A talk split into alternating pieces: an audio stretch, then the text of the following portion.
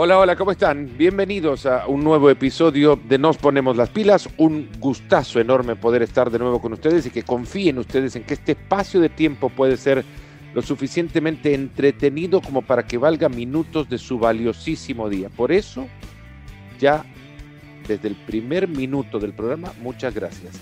Y gracias también por sus comentarios, envíenlos, em, definan el podcast ahí donde puedan calificarlo como les guste y, y nada, ojalá que el episodio de hoy eh, les entretenga. Ya vieron de qué se trata, por eso han entrado acá, por eso es que estamos juntos con Martín Einstein, colega, amigo del canal y que ha producido junto a, a la productora de éxitos maravillosos como el último tren a Rusia, pronto, pronto a entrar también el camino rumbo a Tokio y los Olímpicos que este año sí se van a realizar y en infinidad de otras grandes producciones, eh, Destino Confidencial, bueno, ahora se viene Los Galácticos, aquella historia que pocas veces se contó después de el impacto que generaran a principios de la década de los 2000, del 2001, 2002 y por ahí, eh, una era que cambió el fútbol o que definitivamente dejó huella en el fútbol. Sobre si lo cambió ya podremos hablar al respecto. Eh, de esa época habló John Carlin en el libro Los Ángeles Blancos, el Real Madrid y el nuevo fútbol. Y antes de entrar con Martín, un pequeño párrafo del prólogo o de la introducción que escribiera John al respecto de, esta historia. Lo que sucede con el Real Madrid, arranca John Carlin, con este Real Madrid, el, aquel Madrid del año 2002, el que ha construido Florentino, es que dentro de un solo equipo se hallan las deidades más veneradas de la religión, la Santísima Trinidad de David Beckham, Zinedine Zidane y Ronaldo. En Raúl, Luis Figo y Roberto Carlos aún tienen a otros tres que encontrarían sitio de sobra en el once inicial con el que sueñan entrenadores del mundo entero. Siete de los últimos ocho jugadores distinguidos con el galardón de mejor futbolista del mundo que otorga la FIFA juegan en esta alineación del Real Madrid. En el único año en que no fue uno de ellos, el primero, 99, cuando Rivaldo se llevó el premio. Beckham fue segundo. En 2001, Figo, Beckham y Raúl fueron los tres primeros. Más destacable aún, todavía más insólito, es que este equipo cuente con los capitanes no de una, ni de dos, ni de tres de las mejores selecciones nacionales del mundo, sino nada menos que de cinco, los capitanes de Inglaterra, Brasil, Francia, España y Portugal. En el siglo y medio de historia del deporte futbolístico nunca se había concentrado en un solo club una colección tan excepcional de los mejores talentos disponibles en todo el planeta. Al fútbol se juega en todos los países del mundo. Millones de personas desde la selva del Amazonas hasta los montes del Tíbet dan patadas a un balón a diario. Millones de esos millones sueñan con llegar a ser futbolistas profesionales. Y de todas esas almas innumerables, los seis mejores, surgidos en tres continentes distintos, terminaron por destilarse oro puro en el Real Madrid. Los galácticos los llaman, como si fueran superhéroes de cómic y es así, como si fueran, de hecho, estrellas de otra galaxia, como los ve la vastísima confraternidad planetaria del fútbol. El atractivo mundial del Real Madrid descansa más en la devoción que inspira su genio que en la vulgar cuestión de que ganen o pierdan. Esa es la razón por la cual, si el fútbol fuese el cristianismo, si bien es sobradamente mayor, pues cuenta con muchos más adeptos, el Real Madrid sería la Iglesia Católica, la mayor y más extendida confesión que existe. Leí el libro, Martín, y esto define perfectamente de qué se trataba aquella época y creo se encuentra muy cercano a lo que ustedes no han descubierto ni destapado, sino se han decidido a contar en este documental de los galácticos. ¿Cómo estás? Bien, Fer, estaba buenísimo ese prólogo de, John Carlin, que además estuvo muy, muy cerca de esa época. Eh, el libro arranca con él, creo que por, África, por un país africano, haciendo eh, un, viaje en autobús.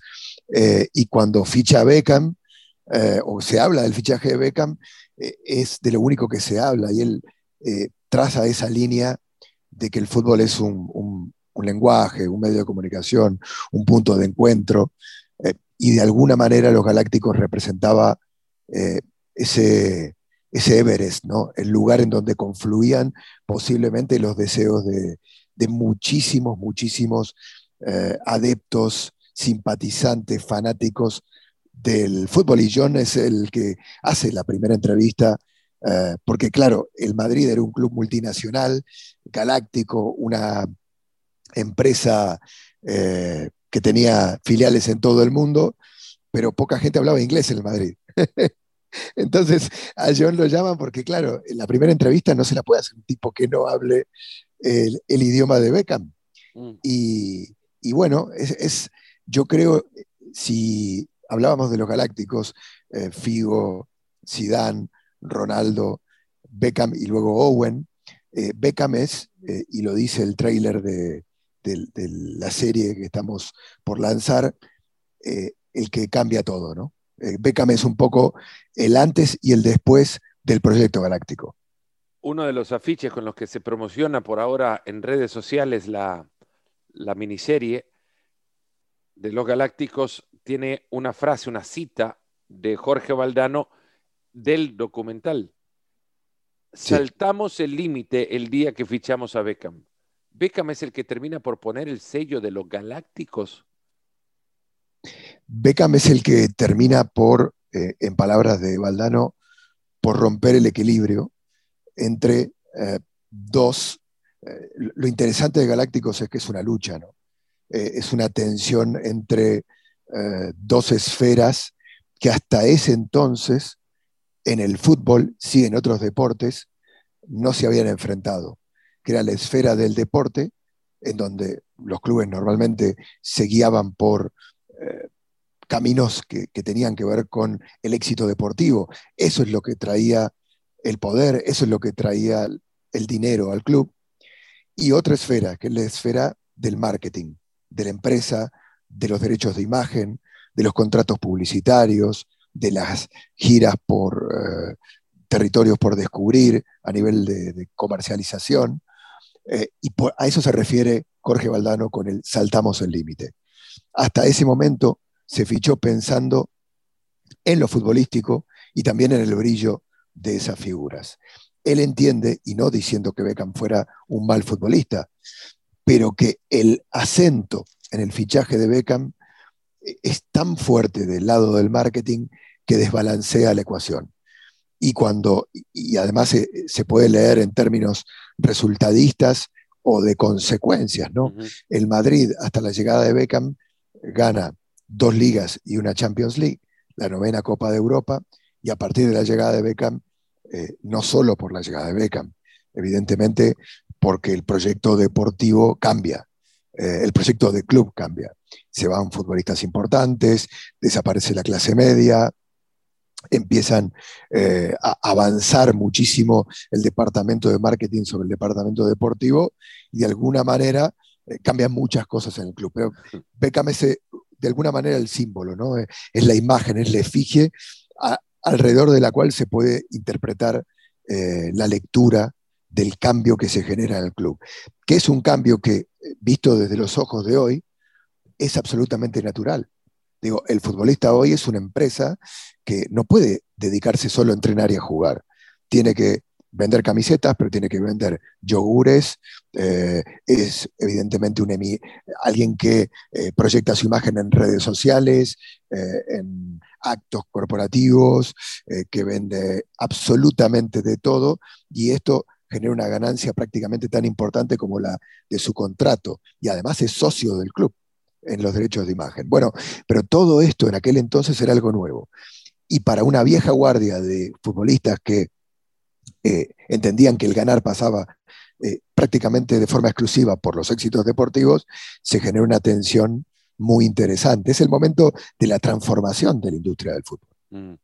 Justo por ahí eh, quería entrar, por el, momento en el que ahora, 20 años más tarde, empezamos a visitar o recordamos a partir de las imágenes del documental quién era Florentino Pérez justo para el mundo del fútbol hace dos décadas. Eh, y qué era el fútbol también hace dos décadas. Hay una, y si no dos generaciones que consumen el juego de hoy y lo conciben como tal, y a partir de, del consumo de lo que es hoy el fútbol, creen que así en mediana eh, dimensión ha sido siempre. Hay un contexto del fútbol siempre vinculado a la necesidad de generar recursos económicos para poder montar plantillas de profesionales que sean competitivas dentro de una cancha, pero la relevancia de, las, de, la comercialización del fútbol no era tal entonces como lo es hoy. Y hay una bisagra a partir del enfoque de gestión que le da a un club deportivo la mirada de un claramente visionario, lo podemos definir como muchas cosas a muchos de sus detractores, les podrá, seguramente porque lo son, les podrá resultar repugnante, eh, obsceno, hasta la vulgarización del fútbol ha llegado a partir de su, de su arribo al juego, pero por visionario, por distinto, por eh, pensar que el, que el fútbol puede ser muchas otras cosas más que solo 11 contra 11 en una cancha y que además merece ser muchas cosas otras más. Florentino Pérez terminó siendo un, visionario, un atrevido, alguien que asumía que el mayor de los riesgos era no arriesgar, lo hizo entonces cuando llegó y lo hizo cuando regresó en una época de crisis mundial, decidiendo golpear la mesa con fichajes multimillonarios en, en aquel momento que significaban una apuesta gigantesca que terminó siendo la base de la construcción, o siendo la base sobre la que se construyó muchos habrían querido fuese mucho tiempo antes, pero algún tiempo después, ese Madrid de las Copas de Europa, ya eh, ahora en HD, no solamente en color. Eh, Florentino Pérez era un personaje muy lejano al juego. Era lejano al juego, era cercano al mundo de la empresa, y yo creo, Fer, que por eso también despierta de alguna manera la desconfianza de quienes eran gente de fútbol. Eh, lo dice Fernando Hierro en el documental, el Madrid era una familia y de alguna manera era una familia de gente futbolera. Y Florentino, que era muy madridista y que había visto eh, el, Madrid de Di Puskas, eh, de, los grandes héroes, entendía que era un negocio eh, que se relacionaba con las grandes figuras, pero entendía que era un negocio, que la empresa tenía que llegar con fuerza al fútbol y transformarlo. Y me parece que lo, renovador, lo innovador o lo pionero en Florentino Pérez es hacerlo en el Madrid. El Manchester llevaba tiempo ya eh, poniendo eh, el mercadeo, eh, el marketing, la proyección de la marca en Asia y, y también en Estados Unidos los deportes ya eran concebidos desde el punto de vista de lo comercial, del marketing empresarial, de las giras, de saber sacar provecho al merchandising, etcétera, etcétera, etcétera. Pero lo que Florentino ve, y hay otro de los afiches que se han hecho que es fantástico porque eh, tiene esa capacidad de, en una imagen, en un concepto, describir un escenario.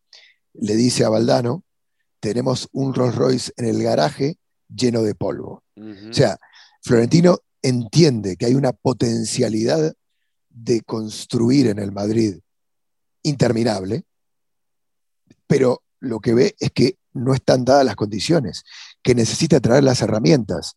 Cuando paga a Figo 70 eh, millones, 60 millones de dólares y lo convierte en el futbolista más caro del mundo, un año después de que llega Figo, lo convierte a Zidane en el más caro del mundo, lo hace no porque esté loco, sino porque entiende que ese futbolista es barato comparado con lo que puede rendir económicamente al club. Eh, hay una, en el, discurso, primer discurso de Florentino en la sala de prensa del Bernabéu, dice, eh, es la era de, la modernización eh, y los derechos de imagen son mucho más interesantes económicamente que los derechos de televisión. Él, lo que ve, llega y empieza a comprar todos los activos del club y a renegociarlos que no están tomados. Entonces dice, ¿están los derechos de Internet vendidos? No. Venga. Para lo que era Internet entonces, ¿no? Además, que te acordás que los monitores tenían un fondo de 35 centímetros, ¿no?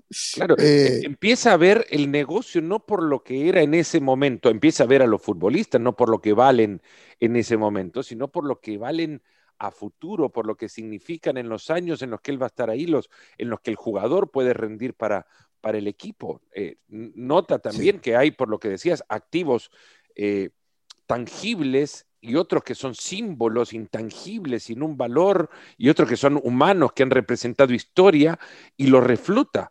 Eh, Don Alfredo Di Stefano, por ejemplo, resurge su figura a partir del reconocimiento que Florentino Pérez le da como símbolo de la historia del club. Totalmente. Y, y es muy listo y muy astuto eh, en negociar.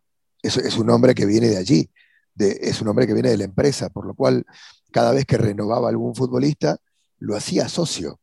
Eh, los futbolistas no, no Mm. cobraban eh, absolutamente nada de los derechos de imagen. Entonces, cuando lo sentaba, le decía, mire, eh, usted va a ser socio mío en sus derechos de imagen.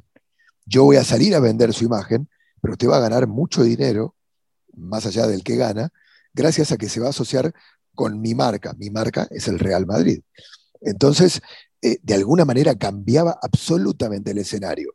¿Cuál era el riesgo de esto? Y de alguna manera esto termina uh, generando mucho ruido en, en, la ambición deportiva del equipo, que, el, que, que, los jugadores ganaban dinero a pesar de no ganar partidos. O sea, uh -huh. que, que, que, grabando spots, eh, siendo la cara de una marca, saltando los entrenamientos, de alguna manera el marketing empieza a tomar terreno en lo deportivo y en lugares en donde no debería entrar con tanta facilidad. Y ahí, y ahí entra de alguna manera una confusión, una confusión que luego eh, va en detrimento de algo muy sagrado en el deporte y en el fútbol, que es el equilibrio de un vestuario, que todo sea justo, que no haya ningún tipo de favoritismo con nadie, que todos lleguen al entrenamiento a las 11 de la mañana, terminen de entrenar, descansen, que no que uno que tenga un spot se vaya o venga o tal. Y allí, como esto era tan nuevo, posiblemente hoy se entienda de otra manera, porque de alguna manera que un futbolista ingrese dinero al club hace bien a todos. Pero en aquel entonces era tan nuevo, era tan rompedor, era tan atrevido uh -huh. que generó conflicto. Cuando, cuando hablas del, de la entrada del marketing al, al, fútbol y los espacios que empieza a ocupar en la operación, hay una imagen representativa y, y que ejemplifica en un espacio físico lo que significa para el Real Madrid. El Real Madrid se ha cambiado de oficinas eh, por la remodelación del Santiago Bernabéu. Ahora no habrá oficinas, o no hay ya desde hace ratos, oficinas administrativas del Santiago Bernabéu, aquello que muchos periodistas han optado a, utilizar como un lugar común para hablar sobre eh, o hacer referencia a, a las eh, noticias que surgen desde la planta administrativa del Real Madrid, bueno, desde la planta noble del Santiago Bernabéu, te dicen que, etcétera, etcétera, etcétera. Bueno, esto ya no existe, porque ya no hay planta noble en el Santiago Bernabéu, ahora hay un edificio moderno eh, o nuevo, no llamemos moderno, nuevo en Valdebebas, a donde entrena el, Real Madrid, que tiene obviamente ventanales hacia los campos de entrenamiento, y en uno de sus pisos, una de las plantas, una tercera parte de la planta está ocupada por la dirección deportiva del, Real Madrid, que se encarga de toda la cantera, la dirección de fútbol, el departamento de fútbol, las otras dos terceras partes de esa planta es marketing. Totalmente. Mira, un ejemplo que haciendo el documental eh, caí en la cuenta después de escucharlo muchas veces, ¿viste? Cuando vas editando y construyendo guion, lo escuchás una vez, y, un mes después de estar trabajando en, el montaje, hay una anécdota que cuenta el fichaje de Beckham. Y ahí te das cuenta que el marketing había avanzado sobre todo lo demás, porque la contratación de Beckham no la hace el director deportivo, la hace el director de marketing, el que negocia con el Manchester United es José Ángel Sánchez con Florentino Pérez, que era el director de marketing, no es Jorge Valdano. Uh -huh. Por lo cual, eh, eso es una lectura simbólica de qué es lo que estaba sucediendo en el club y cuál era la importancia de, de, de, del, direct, de la dirección de marketing. hay, una, hay una figura en el Real Madrid que ha ininterrumpidamente ha sido parte del Real Madrid incluso más tiempo de lo que Florentino Pérez ha estado en estas dos décadas al frente del Real Madrid, y el nombre, quien, el nombre de quien mencionás, José Ángel Sánchez, estuvo en la presidencia de Ramón Calderón eh, al frente de esta área de marketing. Es como si eh, terminó siendo más importante incluso que la figura del presidente, lo cual no está mal tampoco. Hay clubes que tienen organigramas gigantescos que, son, eh, sí, son elefantes y como tales se mueven lentamente, caen pesados y, cuando, y cuando caen retumban muchísimo y pueden romper cimientos de una estructura deportiva, de un club de fútbol. Y hay otras que tienen un organigrama muy vertical y que pueden significar eh, también una forma de operar. Porque en, las decisiones en el Real Madrid no las toman muchas otras personas más que Florentino Pérez y José Ángel Sánchez. Sí, yo eh, en esto, cuando entrevistaba a, Valdano, le digo, bueno, pero ¿cómo? Explícame cómo funciona esto. Digo, tú, vos sos director deportivo y está el director de marketing, está el presidente, y hay una junta. Cuando se decide una, un fichaje, o, cambiar el rumbo deportivo, o apostar en el proyecto por tal y cual cosa, ¿cómo se define esto? Él me dice, no, el poder está distribuido en el club. Y evidentemente allí hay un pulso eh, en el que ganas algunas peleas y perdés otra. Y de alguna manera en la entrevista con Valdano, lo que él reconoce es que estaba quedando cercado su poder, porque eh, el avance del marketing era muy dinámico, era muy veloz, eh, y él, frase de Valdano, se sentía el, defensor de lo que estaba en el campo, ¿no? Se sentía el defensor de Jurassic Park, del pasado, de, lo arcaico, de lo animal, mientras que lo que funcionaba, lo que volaba, era otra cosa. Eh, y, y, evidentemente este era el pulso que él sentía. Y luego hay una frase también muy interesante que tira, que es que José Sánchez fue muy transparente con él, ¿no? Y le dijo, eh, yo me llevo bien navegando en el conflicto, ¿no? Le dice. Y Valdano dice, el conflicto era conmigo, no, con otro. ya iba ganando. claro, evidentemente, yo, ¿sabes qué es lo, lo interesante de todo esto, Fer? Que uno ve un club hoy en día, y esto está todo mucho más claro, pero lo interesante de Galácticos es que estaba en ebullición esa transformación. En ese momento se estaba construyendo, ¿no? Claro, ahora, ahora verlo es decir, bueno, esto es una obviedad, esto ya lo conocemos, ¿no? Pero entonces era algo que en la estructura deportiva de cualquier equipo de la Liga Española puntualmente no existía y, el grado de atrevimiento de, alguien a cargo de un club no lo tenían otros equipos que podrían haber avanzado, como antes mencionabas al United, antes en esta idea de, de lucrarse de los símbolos o simbolismos que hay alrededor de, un club y la pasión por esto. El documental sale el 24 de febrero, ¿cierto? Contanos un poco eh, a dónde se va, cómo se proyecta, qué plataformas lo van a emitir. El documental se ve en, América Latina, en Latinoamérica, eh, de forma uniforme. Eh, Brasil, Cono Sur, Cono Norte, Centroamérica, el 24 de febrero. Me encanta la forma en que programación ha eh, diseñado su emisión, porque en realidad es una película en tres partes, ¿no? El documental. Es una película documental de 90 minutos, cada episodio son 30 minutos, y es interesante no perder el hilo y no tener que esperar. Entonces la gente va a poder pegarse el atracón de conocer la historia de principio a fin en esa eh, hora y media de, de, programa.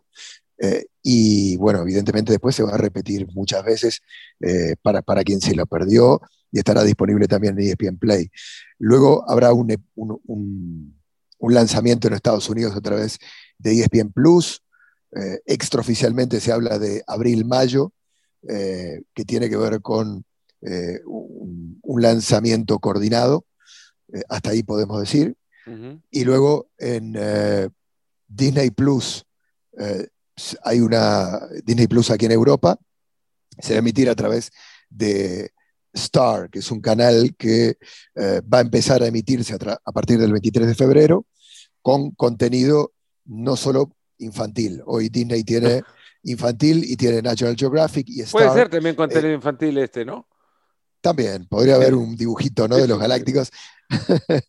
no, Star es como contenido para adultos, de series, de películas, de documentales, y la idea es que también esté en Star, pero todavía no tenemos una fecha de lanzamiento. Australia, Asia, será un producto global, porque me parece que el, tema lo amerita. Es un tema, eh, no hay tema más global en el fútbol que hablar de los galácticos, ¿no? O, hay, pero hay pocos, ¿no? no hay tema más global que el fútbol, y en el fútbol hay pocos que puedan abarcar tantos rincones como como los galácticos, ciertamente. Eh, ¿Qué complejidad profesional representó? Eh, te reís porque la verdad la, lo hemos conversado, eh, llega hasta donde puedas llegar, pero la complejidad sobre todo de poner una historia tan grande en la mesa y, muchos ahora se podrán estar imaginando una pared blanca armada con como, como una investigación, no sé, forénsica, de, forense, perdón, de, una historia policial, eh, pero es que hay muchísimos personajes involucrados con hilos que pueden eh, unir historias de muchísima relevancia, que seguro también algunas han tenido que cortarse en esos hilos para, para poder dar lugar al espacio de la película, llamémosla ahora. Mira, Fer, eh, hubo varias noches en las que me pregunté para qué me metí en esto. Eh, la envergadura de una historia así eh, da mucho respeto. Eh, es muy complicado de, gestionar el tema porque, primero, tiene personajes por todos lados. Tiene millones de aristas, las, hablábamos hace un ratito, ¿no? La arista de lo estratégico, la lista de lo económico, la lista de lo social, la lista del concepto club, la lista de la empresa, la lista de los egos entre las estrellas, eh, la lista del marketing, la lista del deporte, eh, cuestiones no resueltas que a día de hoy, 20 años después, existen este protagonistas. Sin ir más lejos, Vicente del Bosque y Florentino Pérez. Eh, digo, por donde tiraras había historia no había una historia, había 20.000 historias dentro de, la propia historia. Eh, y luego también es muy es un tema que para alguna gente sigue siendo tabú. Eh, eh, digo, yo tengo una lectura de Galácticos. para mí es un retrato de época. Para mí Galácticos es contar el momento de una transformación. Hay gente, y fue alucinante poner el tema en redes sociales porque hay gente que dice, no, no, los Galácticos fue un espectáculo verle jugar. Fue una locura haber eh, podido tener a tanta estrella en un equipo de fútbol. Y otra gente que dice, sí, pero eh, terminó dimitiendo el presidente y no ganaron durante varios años nada, y eso era una locura. Digo, es un tema que ya decir galáctico genera una, una un torrente de un montón de movidas eh, contradictorias, eh, que tiran para un lado, que tiran para el otro. Eh, yo, vos sabés, conocés mucho las historias que hemos contado durante una década. A mí me gusta pararme frente a la historia con una palabra. Contame. Contame, quiero saber. No me quiero posicionar en la historia. Quiero hablar con la mayor cantidad de gente posible y que me aporte su mirada. Y a partir de esa mirada, construir. Por eso en el docu no hay una voz en off. Por eso prácticamente todos los personajes que hablan son protagonistas y lo vivieron en primera persona. Eh, está John Carling, eh, porque John Carling tenía mucho insight en, el momento Beckham y tuvo una, eh, de primera mano un montón de cosas y como vos lo sabés también ha escrito un libro y está muy vinculado eh, y eso de alguna manera me parece que le daba galones como para entrar. Eh, hay otro periodista que estaba muy cercano a Figo y que cuenta muy bien ese momento, pero queríamos que fuera muy ascético, muy prolijo, eh, para, que no, para que la historia fuera muy rodada y, y fuera contándose por, parte de los protagonistas, ¿no? Y hemos invitado a todos a participar de la historia. Y la idea era que, entraran sin condiciones también, que entraran a contar su verdad, que, dijeran lo que ellos querían decir y que la historia creciera a partir de las cosas que habían sucedido. Y yo creo que, el producto eh, retrata bien, es, un retrato eh, completo, interesante, trabaja con mucho archivo. El archivo es muy fresco, es muy interesante porque eh, uno va enganchándose a cosas que habían quedado en el tintero y luego en una época fantástica. Lamentablemente esta época tenemos que lidiar con un montón de trabas a la hora de acceder, pero en, en aquel entonces Florentino se paseaba por los medios, estaba por todos lados, se grababan las comidas directivas, los futbolistas se cortaban mucho menos en las zonas mixtas, había mucho sentido de frescura, de realidad, de, declaraciones como muy reales, ¿no? y, eso se ve en, la serie. La frescura de, otra época. Total. ¿no? Hay, una, Hay, algo que quería destacar de lo que acabas de comentar. Eh, que hablaran, personajes que hablaran sin condiciones. Imaginaría algunos que se habrán quedado fuera por condicionar su presencia. Total. Es que, bueno, vivimos un mundo, eh, hablabas de la, hablamos de la transformación del club, y yo te podría hablar de que hay un documental detrás de este documental. Eh, es un mundo donde se está transformando eh, también la forma de acceder a los personajes. hay plataformas nuevas que pagan dinero porque la gente eh, eh, esté o participe. Y ESPN tiene un manual de estilo que prohíbe esto. Y a mí me parece fenomenal, eh, porque uno no, no, puede condicionar su mirada a partir de una transacción económica. y económica o, de, otro, de otra índole, digo, condicionar el contenido. Me parece que los narradores, los contadores de historia, los periodistas, tenemos que defender algo este, que, es nuestra esencia, que es la libertad a la hora de enfrentarnos a una historia. Eh, y, por eso para mí no es convencerte de estar, sino invitarte a aparecer, invitarte a contar tu verdad, invitarte a contar tus experiencias, retratarte. Y, mi responsabilidad como documentalista es ser lo más fiel posible a la historia, ser lo más fiel posible a lo que me contás.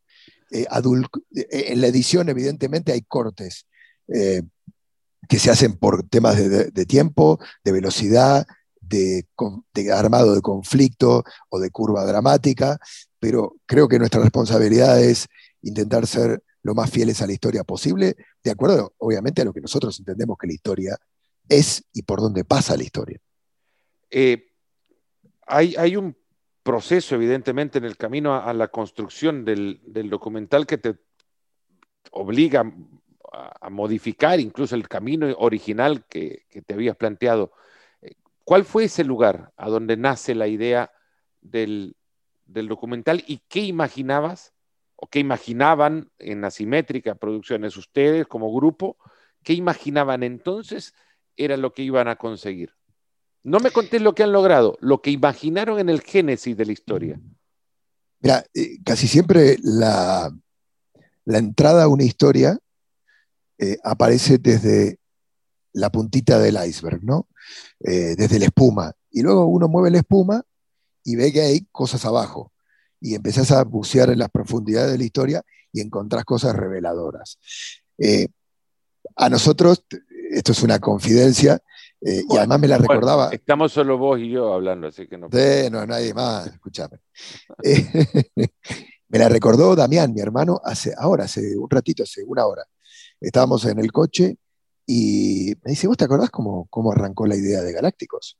Le digo, no, la verdad que no me acuerdo. Me dice, llegaste a la oficina eh, hace un año, más o menos, y te acordás que Roberto Carlos había aparecido con Víctor Bahía en un programa en la tele portuguesa, y comentaba Roberto de eh, lo, cómo los galácticos eh, terminaba un partido y la terminal VIP de Barajas, Figo iba para un lado, Beckham iba para el otro, que le cambiaban los horarios de entrenamiento a Del Bosque porque obviamente no iban a entrenar a las 5 de la mañana. Eh, y, nos miramos con Dami y dijimos, si tiramos del hilo acá, hay un documental. Y luego miramos para los costados y digo, pero no se ha hecho un documental de los galácticos. Eh, pero eso para mí... ¿Te enteraste por qué no se hizo en el proceso de, construirlo? No, eh, yo, a ver, yo creo, Fer, que es un tema, como, lo como probó ser en estos días de, redes sociales, muy polémico, difícil de entrarle porque eh, el Madrid impone mucho respeto aquí, porque es un tema no fácil porque es un tema que tiene conflictos, que tiene luces y sombras, eh, y, es difícil de gestionar desde el punto de vista editorial eh, en España. Yo intuyo que puede ir por ahí la cosa, que es un proyecto del que posiblemente durante mucho tiempo la gente del Madrid miraba hacia atrás y no le gustaba lo que veía, porque terminó mal. Pero parándote hoy en día, hay otra lectura para mí que es la lectura de un hombre muy pionero, que es Florentino Pérez, que plantó un proyecto, que el proyecto, por, porque cambiaba tantas cosas de, giraba tanto las tornas, porque metía cosas muy nuevas y muy raras en el fútbol de aquel entonces, generó fricción, generó conflicto, se desbalanceó, pero que luego evidentemente tuvo un aprendizaje y a partir de su segunda incursión encontró el balance perfecto en un proyecto que ganó en cinco años cuatro Champions. Digo, hay varias formas de mirar esto. Eh, yo creo que lo más interesante, evidentemente, tiene que ver con el momento rompedor y con esa efervescencia y aquellos tiempos en donde hubo una tensión brutal. Eh, pero creo que tal vez quedó dormido en esa sensación de que no, no estaba bueno mirar hacia atrás. Eh, desde el punto de vista de ESPN, que es alguien que está fuera de, ese día a día del Madrid, y evidentemente de, esa tener que lidiar con el club que te respira aquí en la nuca, eh, te sentís posiblemente con mayor libertad y liviandad para meterte en un tema que, que podés tocar y contar eh, de la manera que vos querés. Eh, no sé, no sé, es una opinión, no tengo la, verdad sobre este tema, pero creo eh, que, puede ser una de esas explicaciones posibles. Tal vez no, digo, tal vez eh, se presentó muchas veces y no funcionó. También te cuento que a partir de que nosotros empezamos a movernos por, eh, por, España, a intentar comprar archivos de, televisiones, ahí mucha gente dijo, ah, Galácticos, y, se, y quisieron también presentar, cuando nosotros ya estábamos avanzados con el proyecto, alguna idea similar para, presentar ese proyecto. Eh, pero eh, me parece un tema, eh, sin lugar a dudas, alucinante. Tiene todos los condimentos de una gran historia. Un proyecto rompedor, un hombre pionero, atrevido, valiente para enfrentarse a quien sea, un equipo muy fuerte y, y con líderes muy, muy potentes y con mucho poder, eh, que había ganado, además a la vuelta de la esquina, una Champions League. Digo, este es un detalle no menor. Florentino. este es un proceso de, reconstrucción que parece en la victoria. Claro, digo, Lorenzo Sanz había ganado la Champions de París y por eso adelanta las elecciones, porque creía que iba a ser reelegido.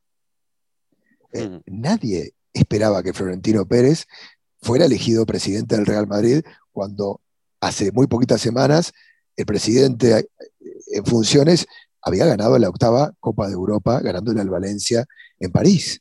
Pero Florentino Pérez es Florentino Pérez y tenía un, as guardado bajo la manga. Figo, hay, un, aura alrededor de, Florentino Pérez también que lo hace inalcanzable, evidentemente, no siendo esto un producto oficial del club, imaginaría que siendo el fútbol un deporte que le gusta muy poco verse el espejo, eh, y siendo eh, Florentino Pérez es una de las personas más importantes que hay en el mundo del fútbol, en el mundo del fútbol, no loco al fútbol como juego, sino de su mundillo, de, su mundo, de aquello que lo rodea.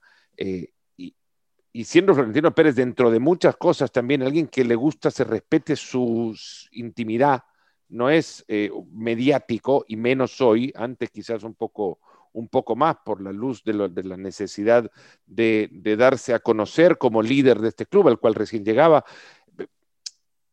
Da la sensación como que de reunir a, todos estos personajes del fútbol y decirles, ojo, no está mal verse al espejo, porque hay muchas cosas valiosas para contar, que acá al principio te lo destacaba, la capacidad de mirar hacia donde nadie estaba mirando y encontrar en ese lugar una luz que pueda eh, ser lo suficientemente fuerte como para eh, alumbrar a tu club y darle un nuevo destino económico. Ahora el Madrid es lo que es por las decisiones que se han tomado también, polémicas algunas para, quienes no quieren que se hayan tomado o creen que, que se sacó ventaja por alguna posición política, pero decisiones que se tomaron, cosas que se hicieron, acciones. Una vez le pregunté a un dirigente de fútbol sobre justamente sus, sus decisiones polémicas alrededor de un club y, estábamos en un, en un, lugar donde, prácticamente, donde se podía divisar y, y, fácilmente se podía ver lo que había hecho. Dice, no, no, acá no hablemos de, decisiones, hablemos de acciones y ahí están. Ahí están las construcciones y las edificaciones que se hicieron para traducir eh, una forma de operar en el fútbol que luego eh, pasó a acciones antes de quedar nada más en palabras. Y, me parece que no queda mal que, que Florentino Pérez vea esto, y si lo escucha, le mandamos un saludo, y sepa que está muy bien verse al espejo y recordar de dónde se viene. Y esto va para todos, y por esto la, historia que lo comentamos antes de comenzar el podcast, de, si bien no es una historia patrocinada por los Chicago Bulls, eh, es una historia avalada ciertamente por la NBA y por Michael Jordan, y Michael Jordan no siempre queda bien, y los protagonistas no siempre quedan bien, pero es que no siempre está de más ver que hay acciones que por malas o, perceptiblemente malas construyen lo bueno que termina siendo. Sí. De todas maneras. es como para decirle, mostrárselo y decirle, a ver, no está mal que ustedes lo hagan también. Sí. Hay una cosa que los americanos entienden como nadie en el mundo, y por eso The Last Dance es tan espectacular, y, además en Estados Unidos se hacen documentales increíbles, en la, casa en ESPN tenemos el 30 for 30, tenemos un montón de ejemplos, eh, que, que saben, eh, lo primero que tiene que tener un documental es tener empatía, es conectar, es emocionar, es llegar. Y para llegar tenés que contar historias reales. Y las historias reales tienen conflictos, tienen luces, tienen sombras, tienen equivocaciones, tienen aprendizajes, tienen errores. Digo, eh, eh, la estructura dramática de una historia es así. Tiene un arranque, tiene un desequilibrio a partir de un conflicto y tiene una parte final donde el héroe, de alguna manera, se erige a, a partir de un cambio de estatus, de estado, que generó ese conflicto. Uno no puede contar una historia donde todo esté bien todo el tiempo. No existen esas historias. Eso no es la vida. Eh, y, la historia, seguramente Florentino no la hubiese querido contar en 2007, pero la puede contar perfectamente en 2020. Porque hay un aprendizaje, porque hay una lectura de lo que pasó, un ajuste y, algo eh, que termina funcionándole enormemente. Eh, y, yo creo eh, que Florentino eh, pasa la historia del Madrid con Bernabéu como los dos presidentes más importantes en la historia del club. Eso no se lo quita a nadie. No, no. Eh, pero el me equivoqué lo va a hacer todavía más grande. O sea, el, el decir, ¿saben qué? Yo tal vez un error de ajuste acá. Y él lo dice además cuando se va del club. Dice, yo maleduqué a los futbolistas. Eh, y seguramente allí me he equivocado. Quizá no hubo, un error en, el, en la decisión que lo lleva a construir esto, sino en la gestión misma, porque tanto la decisión como la gestión era totalmente desconocida para muchos, a menos que estuviesen un mes en una selección plagada de estrellas como Brasil del 70, gestionar a todos aquellos por temporadas tras temporada, no era una cuestión que alguien supiera o tuviese un manual de cómo hacerlo. Pero esto es lo que hacen los visionarios, ¿no? que se meten, a, meten la pala en terrenos que desconocen, vírgenes, para cambiar cosas fundamentales.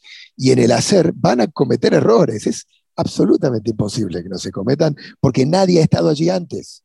Eh, porque en la prueba y en el error está el aprendizaje. Valdano tiene una, Valdano es fenomenal. Ah, yo lo he entrevistado muchas veces, pocas veces lo vi en una entrevista como, como lo vi eh, eh, en, las entrevistas que les hemos hecho para, la construcción de, Galácticos. Y una de las mejores frases para mí de la serie mm. es, es, de Jorge, que dice, uno sabe cómo comienzan las revoluciones, pero no sabe cómo terminan. Eso es maravilloso, de verdad, y para ponerte a pensar muchísimo. Hay una, eh, hay un punto de, unión a distintas épocas de la construcción de este equipo que, que creo los reúne y los, los hace una marca registrada, el nombre mismo de la película, Galácticos. A ellos mismos no les gusta. Ha cambiado la, la relación de aquellos que vivieron esa historia desde adentro y con quienes pudiste hablar con esta marca registrada que evidentemente no la generaron ellos, sino surgió de afuera y que terminó marcándoles como un sello que intuyo entonces no les habrá gustado, pero ahora no sé qué relación tienen con esa referencia. Bueno, eh, eh, les quedó como, como, el título, ¿no? el label, la etiqueta de la época, y ya eh, perdió ese simbolismo antipático que tenía en aquel entonces para todos aquellos que no eran galácticos. Eh, el nombre galáctico lo pone en aquel entonces el presidente del Valencia, Jaime Ortiz, eh, de alguna manera burlándose, ¿no? Este, como diciendo, estos son de otro, es imposible llegar a, a, lo que estos tipos están construyendo porque están en otra esfera, están en otro planeta, son, son de otro planeta, son galácticos. Pero Ortiz, que fue de los mejores presidentes que tuvo el Valencia muy querido, eh, era un tipo también muy inteligente y sabía que llamándoles galácticos estos tipos generaba un efecto, claro, generaba un efecto que le convenía, que era la animadversión, que llegaran a los estadios del fútbol español más terrenal, más trabajador, más esforzado, y cayeran mal, porque los tipos venían este, eh, volando, mientras el fútbol caminaba por los terrenos de juego. Eh, y esto, evidentemente, también daba un montón de juego a la historia, porque eh, los galácticos empiezan a... No les gustaba esto de galácticos porque les generaba problemas, porque le tiraban piedras al autobús, porque la gente le gritaba más de lo que le gritaba ya de por sí por ser del Madrid, eh, porque le, cerraba barreras en vez de abrírselas, porque no podían volar por debajo del radar, porque estaban demasiado expuestos. ¿no? Mm. ¿Qué te quedó de, aprendizaje profesional de esta experiencia después de lo que has sumado ya las series de Destino Confidencial, eh, el último tren a Rusia? Eh, ¿qué, aprendiste? ¿Qué, sumas? Eh, bueno, es, es otro, otra clase de animal galácticos. O sea, las, eh, los documentales a los que nos habíamos aproximado, muchos con, estrellas, eh, con personajes como puntuales. Eh, Galácticos es un transatlántico, ¿no? Y, lidiar con un transatlántico te obliga a caminar en arenas movedizas las 24 horas. es un aprendizaje de saber gestionar no solo la parte de entrevistas, sino eh, saber cómo acercarte a un club a negociar, eh, saber de qué manera entrar a, pedir algo eh, con la voz bajita para que no levantar demasiado la perdiz. digo, es una construcción de un rompecabezas que tenés que hacer de forma sigilosa, silenciosa, pero al mismo tiempo de forma enérgica es muy complicado. Es como un cóctel, un cóctel eh, que vas descifrando en el momento a partir también de la, prueba y el error, de darte cuenta con sensaciones, de qué manera tenés que encarar a, tal o cual. Mira, te voy a, tirar un concepto. De las 30, 33, creo, entrevistas que tenemos hechas para, la hora y media de, miniserie, te diría que el promedio de gestión de cada una de las entrevistas no baja de cuatro meses. ¿Ya estás empezando a trabajar en la siguiente? Eh, tenemos eh, varios proyectos, necesito un break, pero, pero no, no, eh, ya te digo una cosa, Fer, ya el hecho de tener una fecha de emisión, de saber qué se va a ver, de plasmarlo, de cerrarlo, de, estar contento con lo logrado, mm. de no haber tenido que vencerme ante dificultades que aparecieron un montón en el camino y de haberlo podido contar con libertad, eh, que para mí es lo que no podés nunca renunciar a hacer cuando te enfrentas a una historia, eh, ya eso es el premio máximo. O sea, y que se puede emitir en, la cadena y que la gente la pueda ver y que genere debate, eh, que podamos estar hablando de esto en el podcast. el que abra líneas de storytelling, el que volvamos a refrescar un momento de la historia del deporte y del fútbol tan espectacular es un premio. Un gustazo, Martín. Felicidades por el, por el trabajo, el gusto de poder haberlo visto antes de, su eh, nacimiento eh, o de su presentación en sociedad. Un gran trabajo de nuevo. Es un, para nosotros que trabajamos con vos, es un verdadero orgullo saber que el canal apuesta eh, a producto de tremenda calidad, de altísima calidad, que, que sigue existiendo ese apetito por contar buenas historias y que cuando se encuentran existen los recursos destinados para poder llevarlas hacia, hacia la pantalla, cualquiera que sea esa la pantalla. Y, de verdad, para ustedes en Asimétrica, vos, tu hermano, quienes trabajan ahí diariamente en todo lo que han hecho, cada cosa es consumida con un, eh, un gusto enorme porque se nota que ha sido producida con un, con pasión y con un gusto también. Así que felicidades a ustedes, a vos particularmente en representación. Gracias por haberme acompañado en este espacio. Al contrario, gracias a vos, Fer. Y además gracias por haber colaborado siempre de puertas abiertas con el proyecto, eh, por apoyar eh, a partir de, esta entrada también al, podcast. Y sé que eh, tus palabras son súper, súper sinceras y me encantan. Te agradezco un montón.